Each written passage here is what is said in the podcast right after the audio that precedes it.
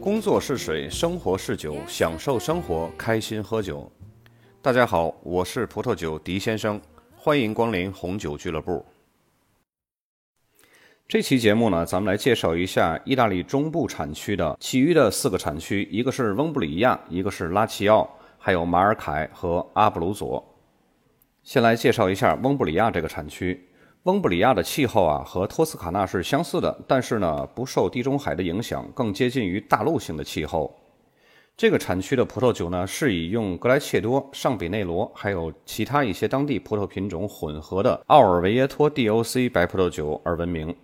大家注意一下，刚刚我所说的格莱切多和尚比内罗是两种白葡萄品种，而奥尔维耶托呢是一个法定产区，是一个 DOC 的法定产区。奥尔维耶托 DOC 的白葡萄酒呢，普遍来说酒体比较轻盈，酸度呢中等偏高，带有成熟的西柚啊或者是桃子的香味儿。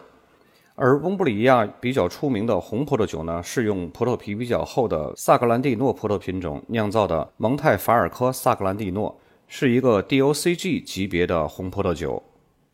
在翁布里亚产区再往南走呢，就是拉齐奥产区。在拉齐奥产区最有名的葡萄酒呢，是弗拉斯卡蒂法定产区的葡萄酒。这里的高海拔和附近的一些小湖泊呢，会给葡萄园共同起到温度调节的作用，为白葡萄的种植呢创造了最理想的环境。普遍采用的是马尔维萨和尚贝内罗两种白葡萄品种混合，酿出酒的风格一般是清新爽口的风格。这些酒的酒体比较适中，酸度呢也是比较适中的，带有比较明显的柑橘类水果的香气，有时候呢也会散发出马尔维萨特有的花香和橙花香的这种芳香。接下来呢是马尔凯产区，马尔凯位于亚平宁山脉的东侧，普遍是用维蒂奇诺葡萄酿造的白葡萄酒而著称，其中最出名的呢是杰西城堡的维蒂奇诺，这是一个 DOC 级别的白葡萄酒。在马尔凯产区的红葡萄酒呢，是用蒙特普奇亚诺和桑娇维塞混合而成的。其中呢，最知名的是科内罗，这是一个 DOCG 级别的法定产区。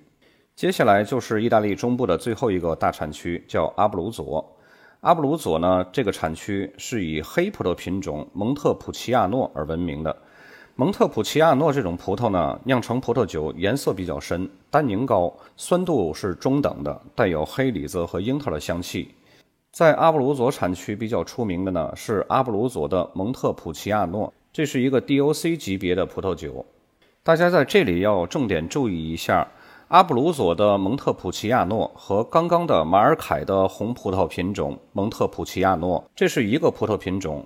和上一节我们所讲到的意大利中部的托斯卡纳南部的蒙特普奇亚诺贵族红葡萄酒产区的蒙特普奇亚诺是不同的。上一章我们讲的蒙特普奇亚诺贵族红葡萄酒产区呢，那个蒙特普奇亚诺是一个古老的镇子，而马尔凯和阿布鲁佐所用的蒙特普奇亚诺是葡萄品种。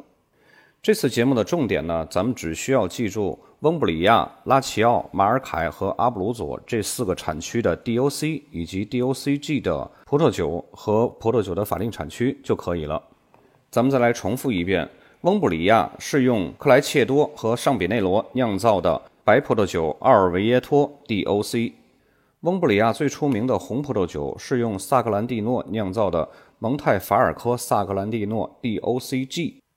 拉齐奥产区是用马尔维萨和尚北内罗酿造的弗拉斯卡蒂 DOC 白葡萄酒。马尔凯酿造白葡萄酒比较出名的是用维蒂奇诺酿造的杰西城堡的维蒂奇诺 DOC。马尔凯出名的红葡萄酒是用蒙特普奇亚诺和桑娇维塞混合而成的科内罗 DOCG。阿布鲁佐产区最著名的是用蒙特普奇亚诺葡萄酿造的阿布鲁佐的蒙特普奇亚诺 DOC。这次节目所分享的知识点呢，主要都是选择题。只要把刚刚我再次给大家重复的这些个内容都记住了，意大利中部的翁布里亚、拉齐奥、马尔凯和阿布鲁佐这几个产区呢，选择题是一点问题都没有的。这期节目就到这儿，咱们下期再见。